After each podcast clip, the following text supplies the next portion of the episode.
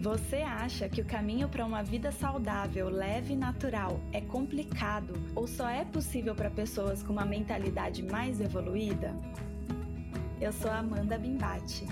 E eu sou a Sara Pinheiro, e aqui no Natural Pod vamos falar de forma simples, prática e sensível sobre o nosso caminho de conexão com a natureza e com a nossa essência.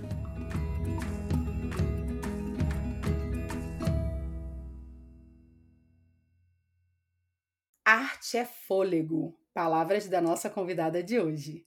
O artista é aquele que transforma emoção, inspiração e ideia em algo físico.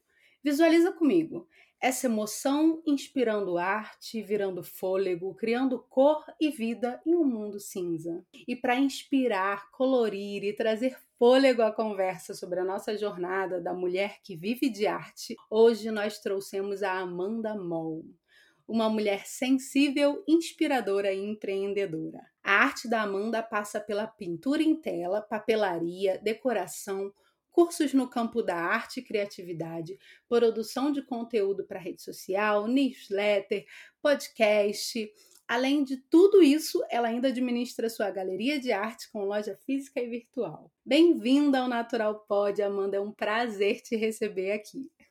Que alegria, meninas. Muito obrigada pelo convite, viu? Estou muito feliz de estar aqui. Vou amar compartilhar todos esses assuntos, que é meu ar de todo dia. Acho que é tudo que eu mais amo nessa vida. Obrigada, viu, Sara e Amanda, queridas? Amei o convite. Esqueci de alguma coisa? Entre Não. tantas funções. eu me senti até maior do que eu sou. Falei, gente, eu faço tudo isso. eu amei. Amanda, é muito legal ter uma artista tão versátil como você aqui com a gente. É como se a sua inspiração transbordasse para várias categorias diferentes de negócios também, né? Conta um pouquinho para a gente de como foi que você começou a ter contato com o seu lado criativo. Ó, oh, aquele momento retrô. Meu lado criativo, ele surgiu na infância. Eu sempre gosto de falar isso porque eu não tenho filhos ainda, mas né, amo crianças e acredito que é ali que começa muita coisa. Então, eu gosto de compartilhar como foi comigo, porque eu acho que isso impacta várias famílias e às vezes mães e quem pretende ter menino um dia, né, os pequenininhos. Então, assim, lá em casa sempre foi é, muito incentivado esse lado. Eu lembro de meus brinquedos já serem materiais de desenho. Então, desde muito pequena, assim, 3, 4 anos, eu já desenhava em papel. Eu não rabiscava as paredes, tá? Isso é uma coisa meio nova dessa. Parece que dessa, dessa geração que tá nascendo. Lá em casa isso era proibido. Mas eu tinha muitos materiais de desenho, assim, coisas grandes, cartolina, pedaços maiores de papel para pintar. Então, eu lembro de já ter uma familiaridade, assim, com coisas grandes para desenhar. Não precisava ser só papel pequeno. Isso eu acho algo interessante se eu tiver criança ao meu redor, um dia eu vou fazer isso, permitir que ele desenhe papéis grandes. De aniversário eu pedi esse, esse tipo de presente. É, eu amava ir em papelaria. Era um lugar lúdico para mim, onde tinha outros materiais, canetinha, giz, papel colorido, tesoura, colagem, recorte. Então, eu acho que o meu primeiro contato com arte foi com 4, 5 anos. E aí, durante a minha infância, é, fui crescendo, né, uma pré-adolescente, ao invés de eu fazer esporte, eu fazia aula de pintura, aula de artesanato. Então, eu era uma menina zero dos esportes e total das artes. É, aquela coisa de fazer as aulas de tarde, sabe? Enquanto a gente meio complementar a escola, eu entrei numa aula de artesanato quando eu tinha 10 anos. E isso mudou a minha vida. E eu já escrevi sobre isso, e é um episódio do, do meu podcast, inclusive, do, do Pitoresca, que é sobre a Tia Vera, que foi uma professora de artes que eu tive aos 10 anos, de artesanato mesmo. Então lá eu aprendi muitas coisas, tanto pintura em óleo sobre tela, que era depois que fazia 12 anos, eu me lembro que eu precisava ter uma base antes, era meu sonho pegar esses materiais, mas eu pintei gesso, eu aprendi vários materiais, é, eu aprendi até fazer bombom, eu bordei, costurei, fiz artesanatos de corda. Então eu fui tendo contato com outras texturas, outras possibilidades. E eu acho que isso foi expandindo muito assim a minha forma de enxergar objetos e o que que a minha mão podia fazer para eu levar para casa, sabe? Porque no final da aula a gente levava uma coisinha para casa. Então isso para mim era uma coisa muito transformadora e poderosa. Porque eu tanto podia fazer para mim, como eu podia presentear, como eu podia fazer para vender, que era o que, o que depois despertou muita coisa em mim. Então, eu acho que eu tive muito incentivo familiar e, e fui fluindo, assim, por técnicas diferentes das artes, que seria o artesanato como um todo. E isso foi o que criou a base do que eu sou hoje. Isso que abriu todos os portais para mim. É algo muito simples, né? Talvez você nem é, tenha sentido vontade de rabiscar as paredes porque você tinha muito espaço, você tinha muito material, você não precisava né, extrapolar para as paredes. Acredito que sim. E esse incentivo, né, assim, de dentro da família, mas de ir para o externo. Minha mãe tinha uma coisa assim de, ah, vamos procurar se tem uma aulinha, ou tem um concurso na escola, participa, faz desenho. Tinha uma coisa de mostrar. Eu sempre tive isso bem forte em mim, assim, o que eu fazia eu gostava de mostrar. E depois de vender, tanto que eu desde criança eu já vendo. E eu acho que hoje, trazendo só um paralelo para essa coisa de compartilhar o trabalho, vejo muitas discussões sobre isso, sobre a timidez de mostrar o que a gente faz. Eu acho que isso é muito trabalhado dentro de casa, sabe? Desde muito pequeno. Então, mostrar o que eu faço para mim sempre foi muito tranquilo. Não porque eu estava sempre muito confiante, mas talvez porque eu tivesse também pelo apoio de casa, assim. Os meus pais falaram: não, que legal, mostra, ó, oh, vende, leva, participa. Tinha muito esse incentivo. Eu acho isso algo muito transformador, por isso eu falo no sentido meio de família, assim, quem tiver essa chance com criança, façam isso. Nossa, e que incrível também essa sua visão sobre o artesanato, né? Porque hoje em dia o que eu vejo é muito essa parte das até das próprias famílias não incentivando fazer manual, né? Des, desvalorizando mesmo fazer manual, que é uma arte tão bonita, super ali antiga, que vem passando principalmente com nós mulheres, né? É algo muito nosso, que está ali nas nossas ancestrais, que era muito sobre isso no passado, e conforme foi passando o tempo, isso foi sendo cada vez mais desvalorizado, porque a gente teria que tá fora, teria que trabalhar para outras pessoas, senão não é algo bonito, não é algo é, próspero. E sim, pode ser algo muito próspero e muito bonito a gente tá dentro desse fazer manual e se valorizar nesse trabalho, né, Amanda? Muito legal Super. essa sua história assim de, de encontro, né, de reencontro com quem você é também através do artesanato. Exatamente, Amanda. Você falou tudo que eu acho que a gente desconectou um pouco desse artesanato, talvez é, achando que por conta de avanço tecnológico, das redes sociais, de toda um, uma verdade que a gente cria, aquela, aquela vida de plástico, né, dessa perfeição do Instagram, que o que está lá atrás, que é aquela tia que borda, que faz a barra do, do pano de prato, aquela avó costureira, ou a vizinha artesão, as aulas que a gente fez, assim, esquece, não, não são mais importantes, não têm mais valor.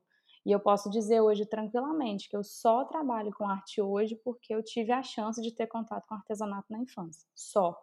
Porque é, eu tinha, assim, uma adoração pela tia Vera, que era essa minha referência, era uma senhora muito querida, por ela saber fazer tantas coisas. Eu achava isso foda.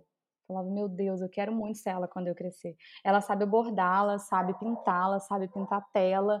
Ela tem uma articulação tão interessante. Ela, ela vende, ela faz evento de exposição. Eu, ela era mulher empreendedora e ela era uma artesã. Então, é isso que você falou.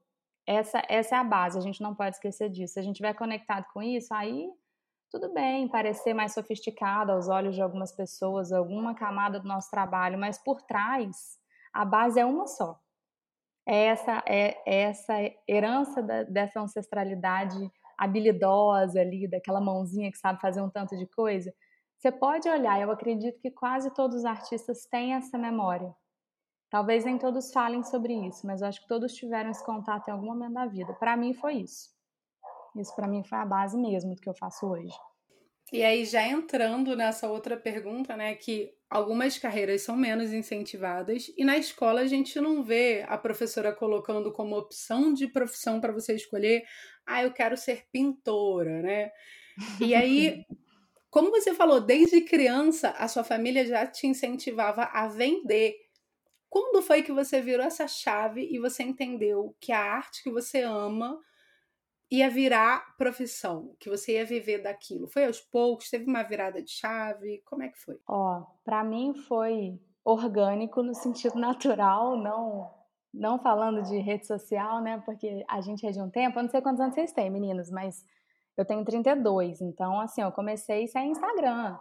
Eu, eu tinha um blogspot, era, era o meu site. Fiz um site no Wix, depois tive Flickr. E assim, top porque tinha internet, né? Que galera vem. Eu comecei também na minha cidade vendendo em feirinha. Então, a gente está falando de hoje uma, uma facilitação e ao mesmo tempo uma competição muito grandes. E eu acho que quando a gente não tinha tanto ruído, a gente focava muito mais no que importava.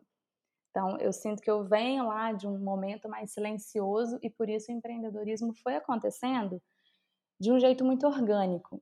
E o primeiro ponto que eu preciso dizer que foi a virada, e eu preciso recortar para isso, para mim, a questão do dinheiro sempre foi uma coisa muito tranquila, assim, de falar e de acontecer. Minha família não tinha grana, então eu fazer grana era uma questão de sobrevivência, não era uma questão de, ah, que fofa, ela também vende. Não, eu sabia que eu precisava.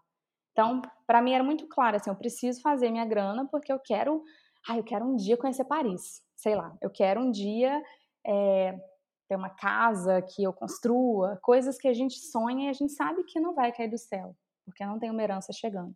Então, fazer dinheiro para mim era, um, era uma fagulha muito de infância, assim. Eu lembro de ter oito anos já falar, eu quero ter meu próprio dinheiro, eu quero ser independente, eu não quero precisar casar com um homem rico. Tô falando coisas é, caricatas, mas era o que uma criança pensava. Eu quero ser uma mulher independente. Então, para isso eu precisava de independência financeira. Então, o que, que eu amava? Criar coisas. Então, eu vou vender tudo que eu criar, porque eu quero ter o meu dinheiro. Isso já era claro na minha cabeça desde muito nova. E isso eu posso dizer que não era tanto com, ah, meus pais falavam sobre isso. Não, meus pais eram muito simples na comunicação, assim.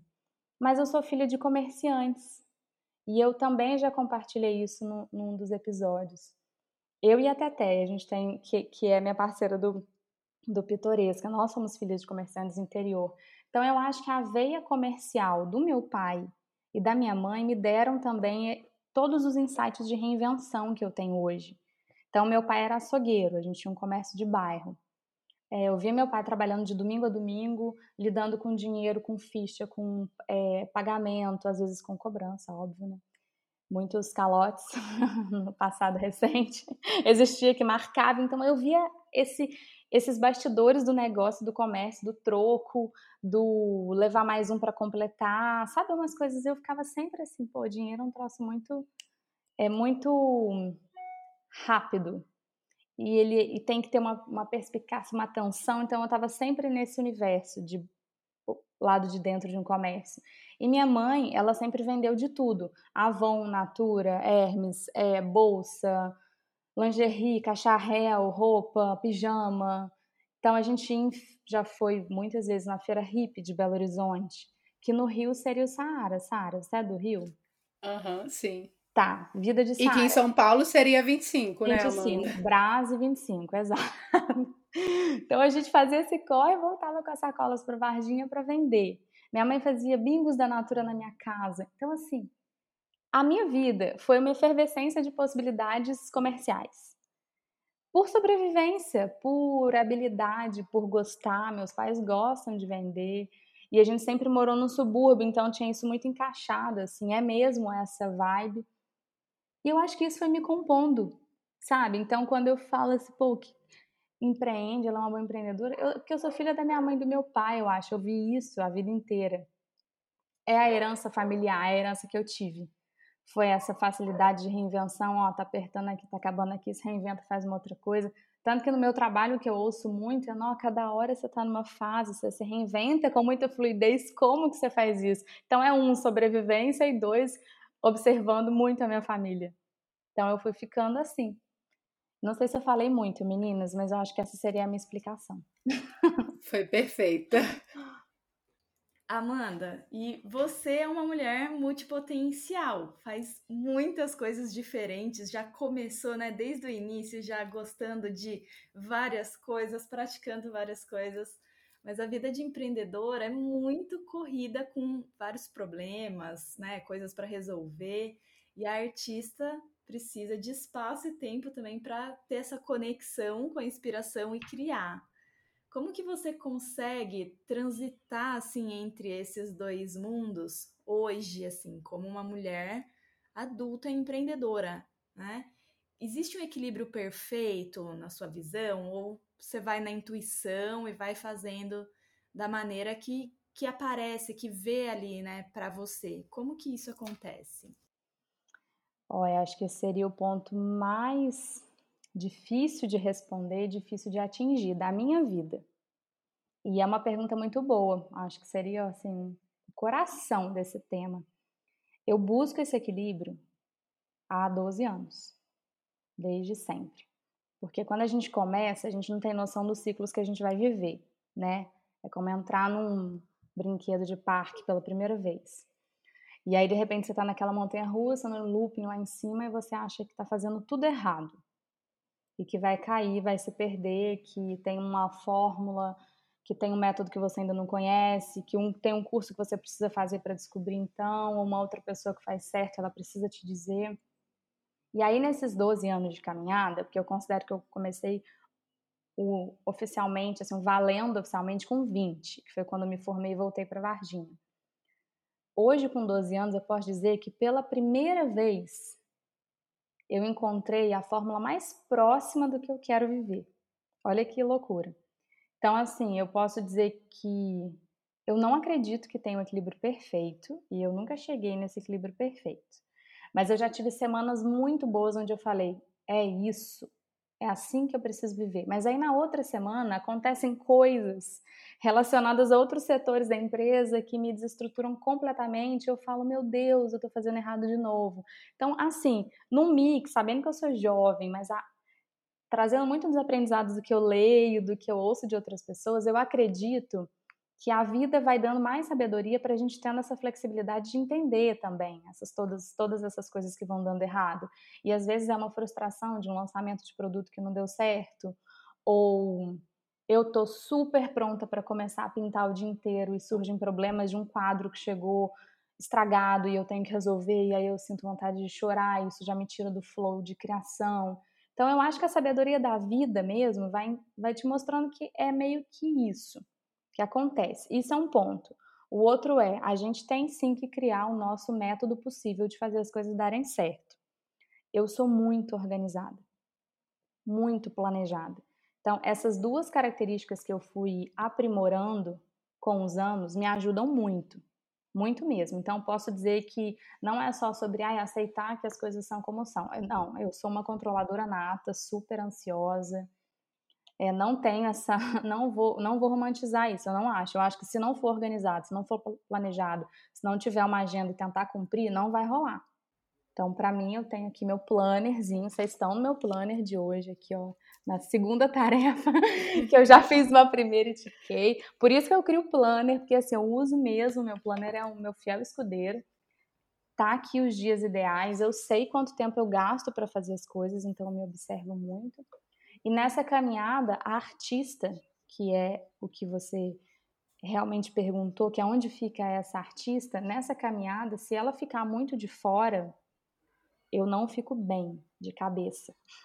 eu fico muito mal. Em muitos momentos da minha vida, da minha trajetória empreendedora, essa artista ficou adormecida por meses. Eu tive ano que eu desenhei duas vezes, porque eu só empreendi só é, fiquei é, fazendo gestão de empresa e lançamento e no movimento muito acelerado. E meninas, isso é muito interessante compartilhar. Eu acho que eu nunca tive chance de falar sobre isso, mas os anos que eu mais prosperei de venda foram os anos que essa artista mais esteve adormecida. E essa é uma conta muito injusta, se você for pensar, porque se eu sou uma artista realizada, eu também sou realizada porque eu vendo mas eu não estava sendo tão artista quando eu estava vendendo muito produto. Não a artista que eu queria ser. Então, isso é uma, é uma, uma grande ironia, assim, eu acho, da vida do empreendedor barra artista, porque eu tenho muitos amigos que são referências que super empreendem, vendem produtos, produtos que até são autorais, mas são produtos um pouco mais é, pasteurizados, vou usar um termo rápido aqui para fluir no raciocínio. E não precisa dela estar sempre imersa no ateliê, desenhando e criando, talvez um trabalho mais digitalizado. E esse processo de venda acontece com uma, uma robustez boa e legal, essa pessoa está feliz. No meu caso, eu não fico feliz se eu ficar na frente da tela muito tempo. Eu preciso estar no meu ateliê pintando, eu preciso silenciar, eu preciso desligar o celular, ficar fora do Instagram vários dias. E aí eu não vou conseguir ter essa essa mesma robustez de venda com produto comercial, gerando conteúdo no Instagram. E eu tive que trabalhar isso dentro de mim. Então, é por isso que eu falo que essa pergunta é mais difícil de responder, porque eu sei um formato que dá certo, se eu precisar ser 100% comercial, mas esse formato não me faz mais feliz hoje. Então, eu estou sempre buscando essa adaptação de quem eu quero ser como artista, quem eu quero ser como mulher, como pessoa que, que flui na vida, que existe. eu não sou meu trabalho, eu sou mil coisas além disso. E, e eu sou o que eu sou muito porque eu sei que eu não sou meu trabalho. Então, assim, eu sou bem focada nisso. Ó, não se distrai, não acha que isso é isso. Não sou meu Instagram, não sou só meu trampo. Então, eu estou sempre buscando isso. Assim, então, para conseguir fechar, eu acho que se a semana tem cinco dias, dois são para artista. Ponto. Nem sempre dá certo, mas é o que eu me esforço muito para fazer. Então, a quarta-feira é minha. Eu vou vai estar tá caindo o mundo, eu vou estar tá tentando pintar, concentrada. Se pá, eu filmo, faço os rios de processo criativo, tenho feito uns conteúdos de, do que eu tenho descoberto na semana, que deu muito certo, as pessoas estão adorando. Ficou fluido para mim de fazer, vou continuar, mas também não fico mais refém de postar um milhão de stories. Vocês podem observar que posto muitos stories sem voz, eu apareço menos para não me desconcentrar tanto. Então, isso para mim é caro. Então, acho que a gente tem que perceber o que, que é caro para nós, sabe? O que, que. Não, esse lugar aqui eu vou manter, isso para mim é importante. Então, para mim é importante dois dias serem da artista. Os outros três, eu tento manter a casa organizada. A casa como um todo, firme casa mesmo, né? Porque a gente tem. Nossa Senhora, como que casa dá trabalho. E ainda tem o Paris Berlim, que é meu estúdio de design, então eu, eu encaixo tudo isso nessa dança. Então acho que não é mole, mas a gente tem que saber o tempo que essa artista precisa para sobreviver, para a cabeça ficar boa. E no meu caso, é, dois dias na semana seria quase metade da minha semana é para esse lado, para esse lado acontecer. Espero que eu possa ajudar outras pessoas, porque essa angústia é bem comum, sabe? Para quem empreende e artista é muito doloroso. Eu fiquei emocionada de ouvir você falando, porque você foi falando e foi tocando exatamente no meu ponto que dói, sabe? Sim. E eu acho que muita gente se sentiu assim. N ninguém consegue achar essa fórmula, e a fórmula para você não é a fórmula para o outro, né? E, e, isso dói, porque não tem uma resposta simples. Né? Sim, exatamente. Amanda, eu sou muito fã do Pitorescas, o seu podcast com a Stephanie. Eu descobri faz um ano, eu não perdi nenhum programa desde que eu descobri, e fui ouvindo os antigos também. E eu queria que você contasse um pouquinho de como nasceu o Pitoresco, como que vocês tiveram a ideia juntas, como que vocês foram construindo.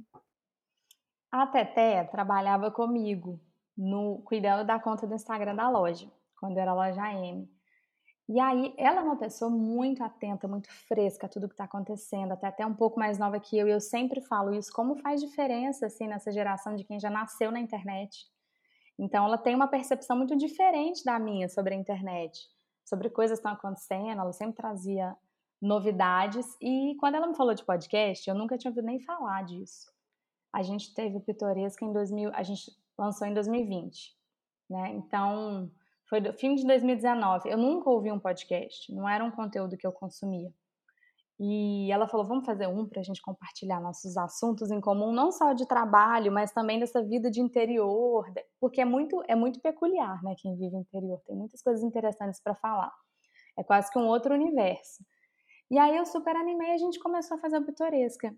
E foi muito legal porque a gente foi aprendendo muito entre nós nessa troca que a gente tinha entre nós duas também. Eu não sei se vocês sentem isso, mas mesmo a Teté sendo uma amiga da cidade, era uma amizade que estava iniciando também nesse processo, muitas vezes ela falava coisas que eu, que eu tinha muito insight, assim, nossa, é mesmo. Eu encarava o podcast como uma experiência bem terapêutica, onde tinha essa troca entre mim e a Teté, E aí, indo para a forma como as pessoas percebiam, era interessante porque elas tiveram contato pela primeira vez com assuntos de bastidores de firma, que é o que eu nunca tinha falado assim na internet antes. Por mais que eu, eu estou na internet compartilhando o que eu faço, escrevendo em blog há 12 anos. Até antes, assim, desde que eu sou universitária, desde os 17 anos.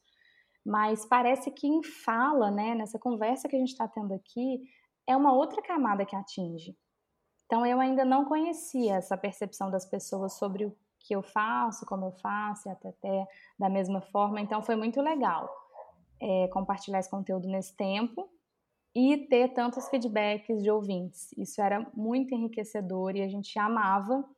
E aí eu preciso dizer que a gente fez uma pausa, eu estava até contando para vocês aqui no início, em função de vida real, né, vida como ela é, e é esse assunto da conversa. Então, justamente por a gente estar em momentos da empresa que a gente não deu conta mais de fazer tantas coisas, a gente precisou escolher algumas coisas que a gente não ia seguir mais em frente. Então, o podcast é algo que dá muito trabalho, então valorizem, gente, podcasts que vocês gostam, ouçam, escrevam para as meninas, é, deixe bem claro que isso é importante, compartilhe para isso crescer, porque dá muito trabalho. E a gente não conseguiu mais encaixar isso nas nossas carreiras no momento. Então fez uma pausa, mas o Pitoresca está lá no ar tem muitos episódios, eu gostaria de saber, de falar de cor, mas são quase são quase 200, se não me engano, porque a gente tinha episódios semanais. É um conteúdo muito legal para quem não conhece, pode ir lá ouvir, pode ouvir fora de ordem, maratonando desde os antigos. É Pitoresca Podcast. Eu acho que foi isso, assim, um pouquinho da minha experiência. Eu adorei esse contato, essa outra camada que a gente chegou. E fica aquele, aquele, aquela coisa ali, ó, tá, tá adormecido. Se em algum momento a gente conseguir fazer de novo, a gente sabe que pode, que pode reativar. E o áudio tem muito valor, né? Eu adoro ouvir a voz das pessoas. Então, às vezes não é um podcast, mas é realmente um áudio, um áudio que chega numa newsletter, um áudio que ela pode dar play numa rede social dessas de, de grupo. Então, eu acho o áudio um, um formato muito interessante, muito poderoso também.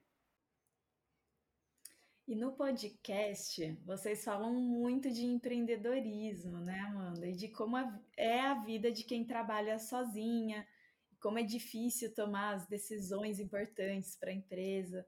E ao mesmo tempo, quem acompanha vê como você está em constante movimento.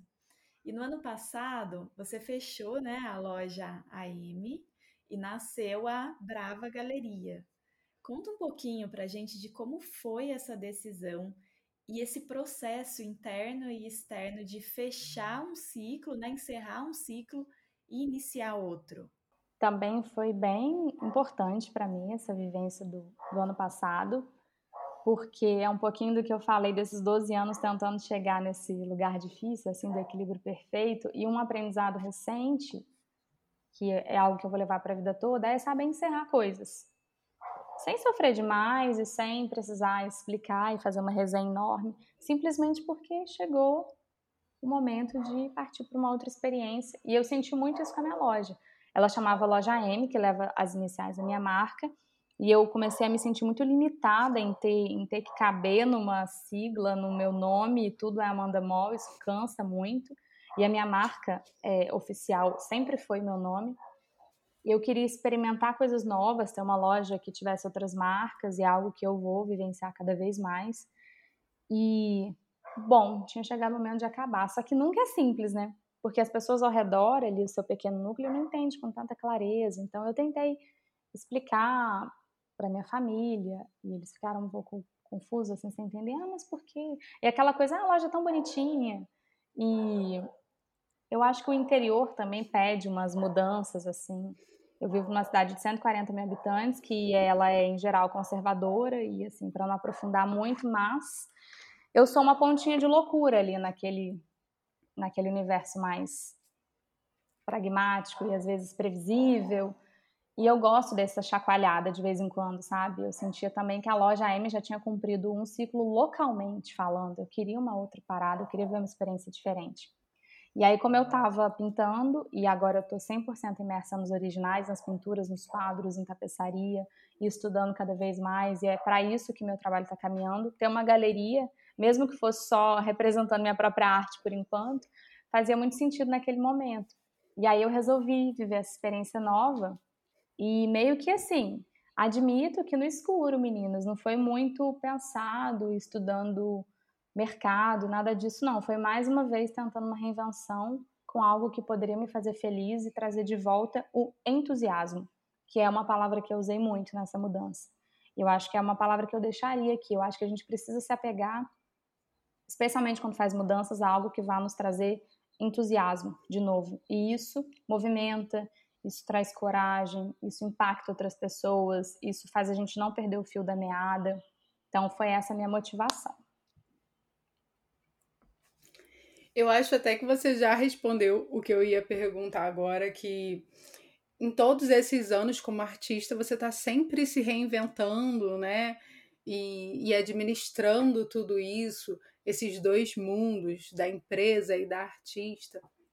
E a pergunta é se teve algum aprendizado específico que mudou totalmente a sua forma de trabalhar, e aí pode ser alguma coisa que deu errado, alguma coisa que deu muito certo, uma pessoa que você conheceu. Eu acho que tem vários aprendizados, mas assim, tem um que, que é um que eu não perco, assim, que eu me apego, que quando eu tô muito, mas muito perdida, sem saber se eu tô acertando, geralmente eu tô distraída com ruídos, com barulhos externos, ou olhando muito para fora. Talvez isso seja um padrão, mas a gente nunca pode afirmar que as coisas são um padrão. Mas é, para mim é como sempre aconteceu. Então eu preciso silenciar, inclusive a minha ansiedade, porque a gente fica se cobrando, né, quando as coisas não não dão certo. Então, parece que está dando certo com o vizinho e aí com a gente não dá certo. Isso é uma, uma coisa que caiu por terra para mim. Eu nunca acho mesmo que parece que está dando certo com o outro, porque eu sei o que as pessoas acham de mim. Muitas vezes eu recebo informações e eu sei como a coisa realmente é. Então eu sempre falo: não, nessa cilada eu não caio. Nunca é o que parece ser, para ninguém. Para ninguém. Isso para mim é uma máxima. Então eu me apego aí 100%. E aí, quando eu estou muito perdida, eu sinto que eu estou distraída, me trago sempre para um lugar de silenciar, abafar ruído, e isso inclui não rolar feed, é, não me expor muito nesses dias na internet e silenciar e observar o que realmente eu quero fazer com a minha vida. E um aprendizado que eu tenho que é muito importante, que é isso principal que eu ia falar, é eu não sou o meu trabalho.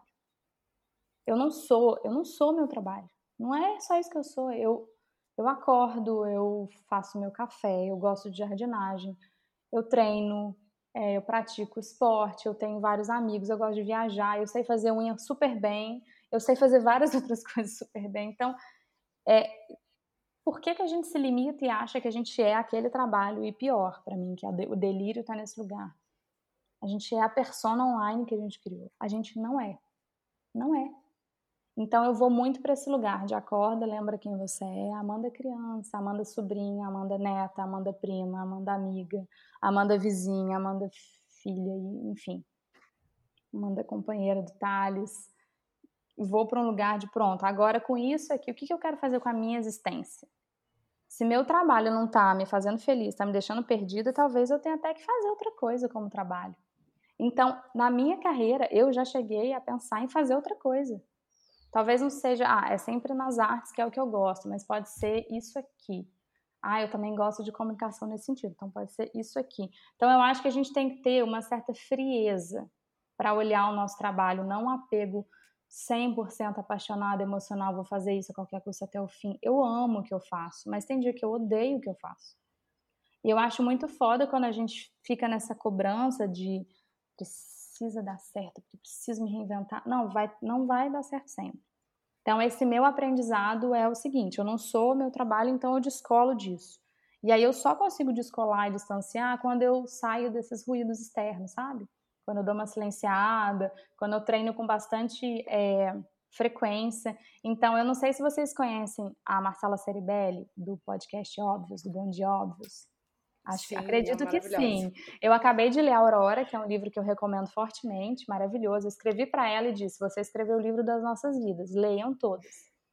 É, e ela tem um chapadinho de endorfina, que fala sobre endorfina como um todo para todos, para todos os corpos, para todas as mentes. E eu encaro a endorfina da mesma forma que a Marcela encara. Então, para eu não ir muito adiante, é só ouvir tudo que ela fala sobre isso, que eu concordo assim, assina embaixo. Então, quando eu tô com esse cérebro endorfinado, ele me ajuda muito nesse raciocínio. Muito. Clareia meus pensamentos, eu vou para esse lugar de. Gente, peraí, lançamento de planner é só um micro detalhe da minha vida, do que eu sou. Não dá para a gente colocar todas as nossas expectativas e todas as nossas fichas numa coisa, num post, num rios, sabe? Pelo amor de Deus. Então, basicamente, esse é meu aprendizado principal e eu preciso renovar isso toda semana, porque senão a gente delira, sabe? E na internet é muito fácil entrar nesse delírio. Então, a vida é o que a gente é quando não está só trabalhando também, entende? E isso impacta no meu trabalho. Então ficou meio dei uma volta, mas para dizer que é só quando eu estou lúcida, sã, com a cabeça clara, dessa forma, que meu trabalho anda bem. Então é como se fosse um distanciamento. Eu não sei se eu respondi a pergunta, Sara. O que, que você acha? eu acho que você respondeu, porque no fim das contas são coisas separadas e ao mesmo tempo uma influencia a outra, né? E ao mesmo tempo, você me fez lembrar que eu preciso colocar o Aurora na nossa lojinha de curadoria de livros, Amanda. Ah, precisa mesmo. Ele, Coloca hoje. Ele tá, ele tá na minha lista lá para poder ler, mas quando vocês ouvirem o programa, ele já vai estar tá lá na nossa lojinha. Vou deixar o link aqui embaixo, tá? Maravilha. As ouvintes merecem essa dica. Agora conta pra gente, Amanda, de onde vem tanta inspiração? Como você alimenta a sua criatividade? Ó, eu vou falar um pouco sobre rotininha, assim, porque eu acho que eu não tenho uma biblioteca assim de inspiração que eu vá, ah, isso aqui super me inspira, essa referência. Então, cada semana eu descubro uma coisa nova, um hábito novo, um jeito novo de pensar meu dia, e isso acaba me inspirando. Então, acho que o que me mantém assim com as antenas ligadas, e é quando as anteninhas estão em pé que eu me sinto inspirada, é eu estar com o cérebro endorfinado, que foi o que eu acabei de falar, então, ter essa rotina organizada, assim, acordar no horário que eu gosto de acordar, mais cedo, tentar não dormir muito tarde e não esquecer dos meus exercícios. Isso me mantém, isso mantém a minha mente mais limpa, vou dizer assim, para captar o que importa. É, eu gosto sempre de estar lendo livro bom. Então, eu acho que o que a gente lê traz insight que a gente tenta praticar no dia. Eu percebo isso. Então, o livro Aurora, que eu acabei de indicar, que é muito bom. E eu vou indicar aqui uma outra coisa que é bem aleatória para eu exemplificar que leitura como um todo, na minha opinião, sempre mantém o cérebro é, fresco e atento. Então, eu adoro ler romance. E eu tenho um livro que, para mim, assim, foi um dos melhores que eu já li. Ele é maravilhoso. E ele não tem absolutamente nada a ver com empreendedorismo, com nada. É vida real, que é Tudo é Rio. Não sei se vocês já ouviram falar nesse livro. Já ouvi falar também. Ele é uma pérola, uma coisa assim fabulosa. Então acho que a gente manter sempre uma leitura boa mantém o nosso cérebro fazendo aquela musculaçãozinha ou a meditação. Vou, vou, não vou colocar o cérebro muito agitado não. Ele tá tá assim, atento e fresco. E o que me inspira é conversar com pessoas, é o dia a dia, a vida cotidiana. Eu acho que não tem nada mais inspirador do que a vida cotidiana, assim, esbarrar no lugar e de repente começar a trocar ideia com uma pessoa completamente aleatória. Esse é um dos meus é, hobbies favoritos na vida e eu, como ouvinte do cotidiano, ocupo uma das minhas melhores versões. Isso aí eu tenho certeza. Eu sou, sou muito boa nisso. É tá viajando, entrar numa loja, começar a trocar ideia com a pessoa da loja e ali a gente puxando várias coisas e ficar. E eu imagino como é a vida dela, de onde ela veio, por que ela tá ali, aí eu faço pergunta. E assim, entrevistadora da vida real é um, um job que eu pego assim fácil, em qualquer momento da vida. Isso para mim é muito inspirador, muito mesmo. Eu aprendo nesses momentos. Acho que seria isso. É meio fora dos, né, da coisa do ah, artista vai olhar o que vai, mas é isso. É basicamente dessa forma que eu vou e pinto e desenho depois, é por isso. Amanda, eu quero muito te agradecer pela presença. E agora, como as pessoas podem te encontrar nas redes sociais? No Instagram, molamanda é o meu arroba, mas se escrever Amanda Mol com L só já encontra. Eu tenho um site, que é a minha casa online, assim, desde sempre, para sempre, que é o lugar que eu mais cuido com muito carinho. Inclusive, eu tô hoje terminando meu site novo. Todo início de ano eu faço um site novo e eu vou lançar até essa semana. Quando o episódio estiver no ar, o site já vai estar lá, que é o amandamol.com.br. É nesse site que eu apresento meu trabalho de forma resumida, todas as vertentes que ele caminha, que é basicamente os produtos que eu crio, que são produtos agora, né, em edição limitada, sazonais, então eu não lanço mais igual uma máquina todo mês, uma coisa diferente. Os originais, que são as pinturas, as tapeçarias. Então ali eu também tenho um link que direciona para o site da Brava Galeria, que é bravagaleria.com, que é a minha loja física em Varginha. E também tem o site, que é onde eu vendo os originais. E eu também tenho um estúdio de design, que é a minha sociedade com Thales, que é o meu marido, que é o Paris Berlim. Paris Berlim é o projeto da nossa casa, que a gente desenhou e vive aqui, trabalha aqui. E ele se estendeu para um estúdio de design que a gente sempre teve, mas que levava um outro nome. E é lá que a gente atende outros empreendedores, pequenos e médios negócios do mundo todo. Então a gente cria marca, site, é uma empresa super legal. E ela é uma vertente do meu trabalho porque eu desenho as marcas, desenho estampa, participo da, das, das estratégias de marketing de outras empresas. Então eu sou um pouco disso tudo ao longo da semana, lembrando daqueles dois dias, tá? Que eu sou apenas uma mera insistente sonhadora que pinta. Isso tudo encaixadinho ao longo da minha semana. Então acho que pode me encontrar nesses links. No meu arroba tem tudo. E eu vou adorar saber quem ouviu o episódio, hein? O que vocês acharam? Eu curti muito. Eu vou deixar o link, então, do seu site novo na legenda do programa, tá? Quem quiser conhecer o trabalho da Amanda. Beleza, combinado. E você pode nos encontrar no Instagram como natural.pod, arroba sarapinheiro e arroba rotina orgânica. No TikTok, como arroba naturalpod, arroba rotina orgânica e arroba sarapinho. E na nossa página do Facebook como naturalpod. Muito obrigada a você que nos escutou até aqui.